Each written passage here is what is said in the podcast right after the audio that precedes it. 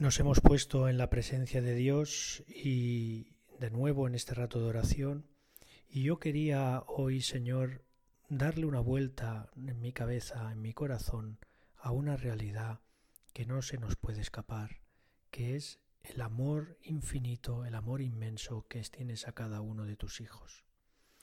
Vemos en la cruz, vemos a Cristo clavado en la cruz y nos damos cuenta, le miramos y decimos, Señor, de verdad, ¿cómo has sido capaz de hacer eso por mí? Porque en cada una de las acciones que Cristo ha hecho, hemos de ver esa intencionalidad personal, es decir, el Señor ha muerto en la cruz por ti y por mí.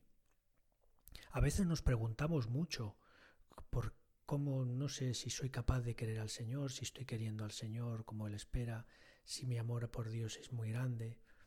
Y, es, muy bien, está muy bien esa pregunta, pero vamos a darle una vuelta y decir, Señor, ¿soy consciente de todo lo que me quieres? ¿Soy consciente de cuánto me amas? ¿Soy consciente de todo lo que has hecho por mí? Y eso, esa realidad que es patente, que se nos pondrá delante de los ojos, hará que realmente reaccionemos. Reaccionemos con ganas de corresponder a ese amor inmenso de Dios por nosotros. En el Salmo 27 dice, aunque mi padre y mi madre me abandonen, el Señor me recogerá. Qué grande palabras, ¿no? En el Salmo. Y tantas y tantas escenas del Evangelio que vemos como gente muy perdida, recuperan esa alegría, esa paz, porque el Señor sabe querer, porque el Señor perdona siempre, porque el Señor derrama su amor sobre cada uno de sus hijas y de sus hijos.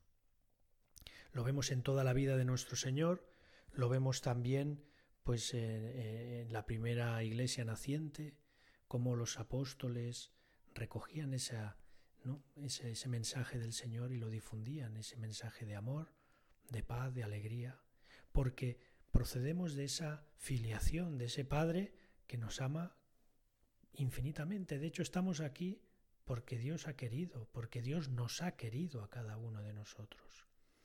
Contaban de un anciano que le preguntaban por qué hablaba tanto de Jesucristo, por qué hablaba, por qué tenía esa afición de hablar tanto de él y de bueno, y de propagar su, su doctrina, su evangelio por todos lados, ¿no? A toda la gente que se acercaba a él.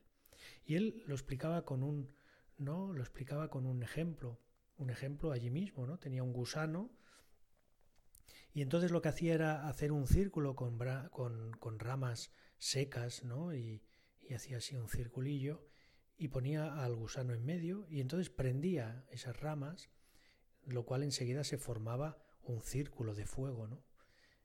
Claro, el, el gusano se veía atrapado, pobre bicho, y, y, no sabía por dónde salir porque no había salida. Y entonces lo único que le quedaba era erguirse, ¿no? Sobre sí mismo y subir hacia arriba porque veía que la salida estaba hacia arriba. Y entonces el anciano ponía su dedo y el gusano enseguida se subía, ¿no? Y lo sacaba del fuego. Y entonces explicaba a todos los que tenía alrededor, mirad, esto es lo que hace Cristo conmigo porque yo sé que solo en muchos casos, en casi todos, por no decir todos, la solución de los problemas vienen de arriba. Bueno, esta imagen simple, ¿no? Y puede parecer un poco tonta, pero a veces mmm, nos olvidamos que la verdadera fuerza, la solución de todos los problemas vienen de arriba. Hemos de mirar muchas veces arriba, al Señor, ese amor infinito, ese amor derramado por nosotros. Como decía al principio, la cruz. La cruz es signo de amor, ¿no? No hay amor más grande que el que da la vida por sus amigos. El Señor ha dado la vida por ti, ha dado la vida por mí. Vamos a agradecérselo con una vida generosa, entregada, pero con, con propósitos claros, con propósitos eh, exigentes también acudir a esa dirección espiritual, a ese acompañamiento espiritual, llámale como quieras, en los que desde fuera nos van guiando y nos vas diciendo, venga, va, em, tira más por aquí, sé generoso con esto, con lo otro. Y poco a poco vamos construyendo en nuestra vida pues ese, ese edificio de santidad, sustentado y, fundamentado precisamente en sabernos hijos de Dios, en sabernos amados infinitamente por Dios. Pues vamos a pedirle a la Virgen que nos ayude a, tener ese amor de correspondencia generoso, como, él, como ella tuvo, diciendo ese sí a la encarnación, diciendo que ese sí sostenido a lo largo de toda su vida, sabiendo que Dios la quería con, con un corazón eh, enorme, igual que te quiere a ti y me quiere a mí.